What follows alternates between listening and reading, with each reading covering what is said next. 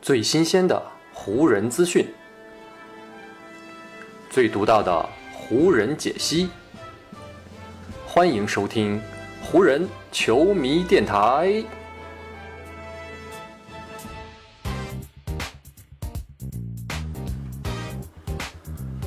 北京时间十月一日，欢迎各位收听全新一期的湖人总湖人球迷电台。我是各位的湖人球迷朋友戴高乐，感谢各位如约打开这一期的电台节目。在咱们节目录制的当天呢，正好是咱们的国庆佳节，所以呢，在这里我也祝愿所有收听咱们湖人球迷电台的球迷朋友们，能够拥有一个开心快乐的假期，能够好好的为自己疲惫的身体来充一充电，然后呢，为接下来的工作和学习做好准备，也为咱们即将到来的湖人队的全新赛季来做好准备。在前一期咱们湖人球迷电台的节目当中呢，我就是跟大家说了，由于呢湖人队目前训练营已经开始了，所以呢。这两天我也会收集一下消息啊，然后呢来跟大家聊一聊湖人队在媒体日以及训练营开始之后都有哪些全新的消息。首先呢，想跟大家聊的第一个话题啊，就是戴维斯要打五号位的这个话题。这个话题呢，咱们真的是念叨了一整个夏天了。如今呢，这个问题呢也终于是尘埃落定了。当地时间九月二十八号，也就是在湖人媒体日举办的当天，安东尼·戴维斯是自己亲口承认。他呢将会在新赛季成为湖人队的首发中锋。戴维斯在接受采访的时候呢是这么说的：“他说呢，我们一直都在讨论这个问题，所以呢，我们预计也会是这样执行。我个人呢其实是非常期待去打中锋的。不过呢，我个人也不太确定啊，如果打了这个位置之后，到底会发生些什么。我跟弗兰克·沃格尔教练呢已经就这个问题聊过好多次了，而现在呢，我们的计划就是如此了。”对于湖人来说呢，在韦斯特布鲁克加盟湖人队之后呢，让戴维斯去打中锋，变成了一个必须要做出的适应和调整。因为呢，只有这样，湖人队才能有效的在场上拉开空间，让外线的球员们呢有更多通往篮下的机会。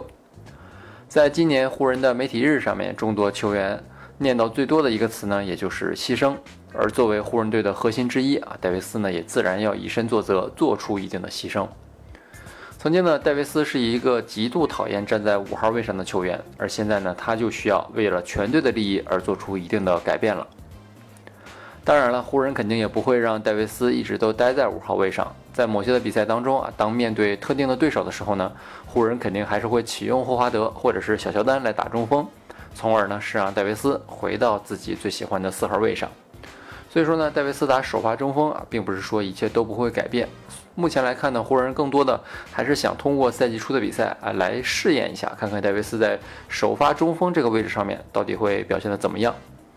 而从目前戴维斯本人表现出来的态度来看呢，我觉得这一点改变，戴维斯首先是非常积极以及欣然的接受了啊，这首先就是一个很好的信号。而让戴维斯去打首发中锋呢，其实并不是湖人教练组脑袋一热的一个突然决定。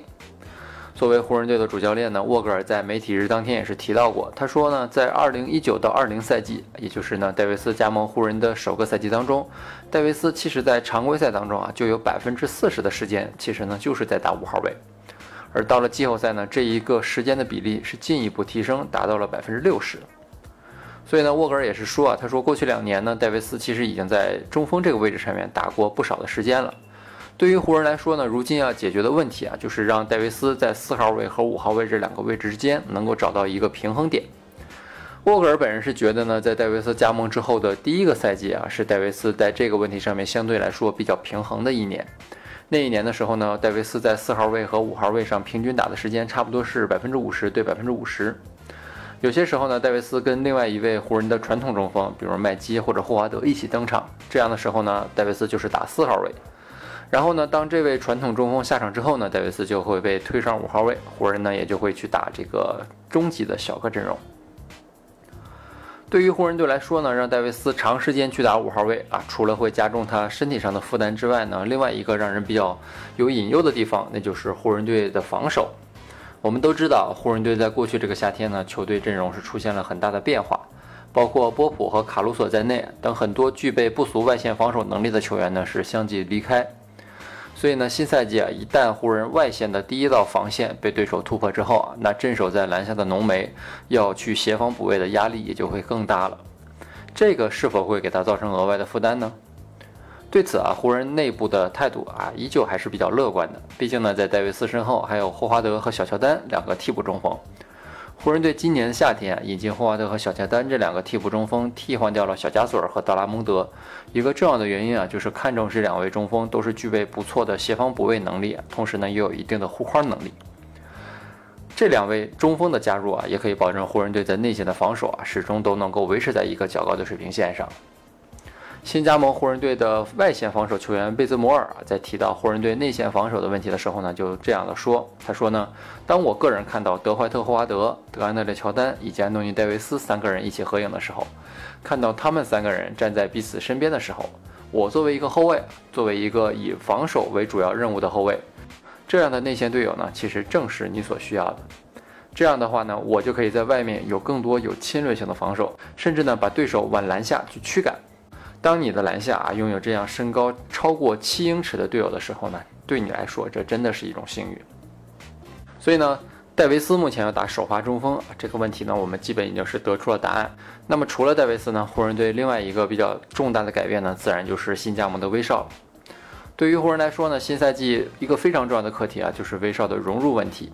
在媒体日当天，詹姆斯和戴维斯这两位湖人的核心球员。也都公开表达了对这位超级明星队友的声援，并且呢，戴维斯以及詹姆斯啊都纷纷表示，他们其实呢并不需要威少彻头彻尾的改变自己啊，他们还是需要威少去做威少应该做的事情。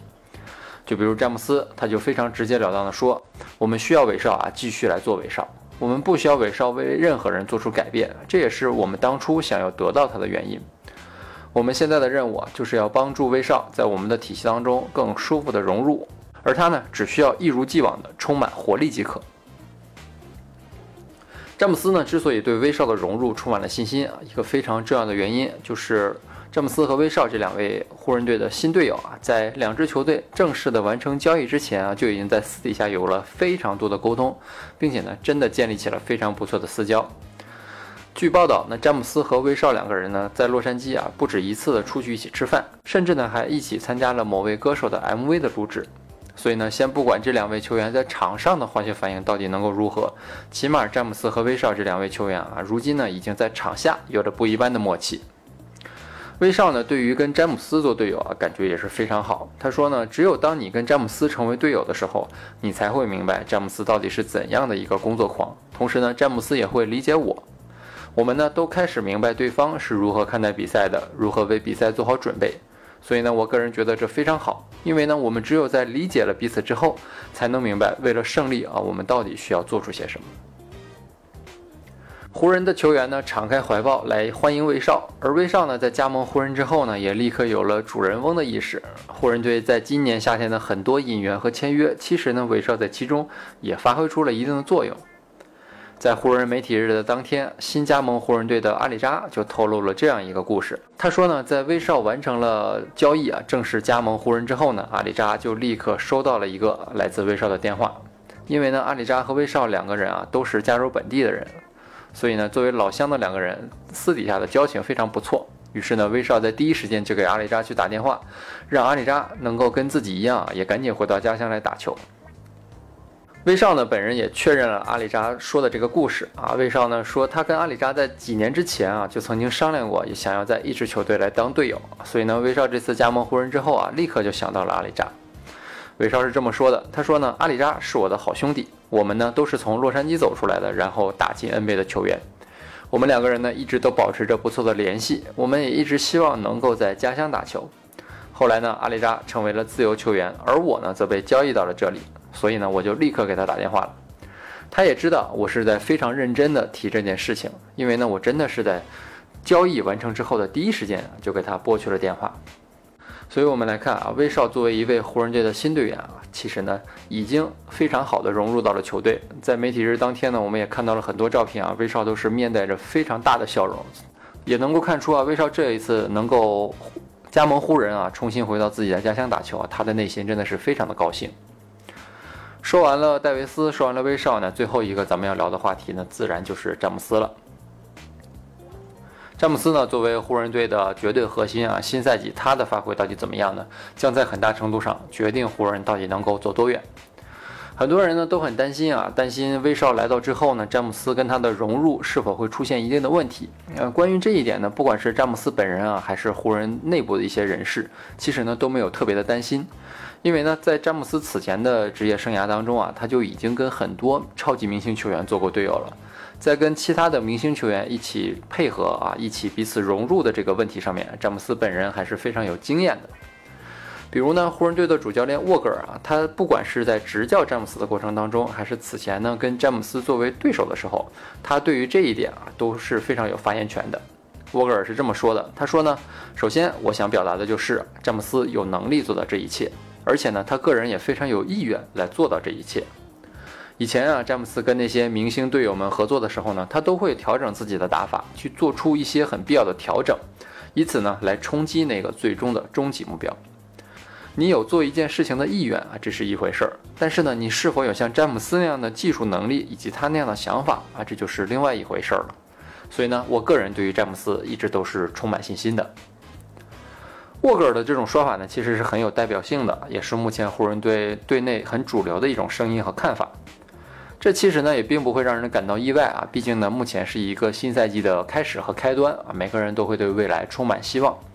但是呢，对于湖人来说啊，未来潜在的问题真的还是不少啊。就比如说，威少和詹姆斯这两个人啊，谁会更多的掌握场上的球权呢？谁又会更多的去打无球？詹姆斯依旧会是球队的掌控者，还是詹姆斯会改变自己的打法，变成一个更多去空切，甚至是去低位落位给对手以造成威胁的球员呢？所有的这些问题呢，目前啊都依旧是悬而未解。我们呢也只能够通过。耐心的等待啊，看看湖人后面的比赛以及训练当中啊，能够给出我们怎样的答案。但是呢，我相信啊，凡是看过詹姆斯打球这么长时间的球迷，一定也会像沃格尔一样啊，对詹姆斯充满信心。我觉得呢，隆多在媒体日当天对于詹姆斯的一段表述是很有代表性的啊，我再跟大家分享一下。隆多是这么说的，他说：“詹姆斯手里啊，真的是拥有球队所有的图纸。”而在当今这个联盟当中啊，能够把图纸握在手里的人其实并不多。而在这些人当中啊，詹姆斯无疑是最杰出的那个。所以呢，湖人队的新赛季的媒体日以及训练营呢，已经是正式开始了。距离新赛季的比赛呢，也是越来越近了。咱们的湖人球迷电台呢，之后的更新频率也会越来越高。希望各位呢，能够继续锁定咱们的湖人球迷电台啊，继续来关注湖人新赛季的种种消息和表现。好，以上呢就是本期节目的全部内容了。再次感谢各位朋友今天的收听啊，也谢谢各位今天的时间。如果你觉得我的节目做得还不错，就请你关注和订阅我的这张专辑吧。另外呢，也希望各位能够把我的节目分享出去，让更多的朋友听到咱们的湖人球迷电台，让更多的朋友加入到咱们湖人球迷的大家庭当中。湖人本赛季的比赛虽然已经告一段落，但咱们湖人球迷电台的节目不会停歇。就让我们下一期湖人球迷电台再见吧，拜拜喽。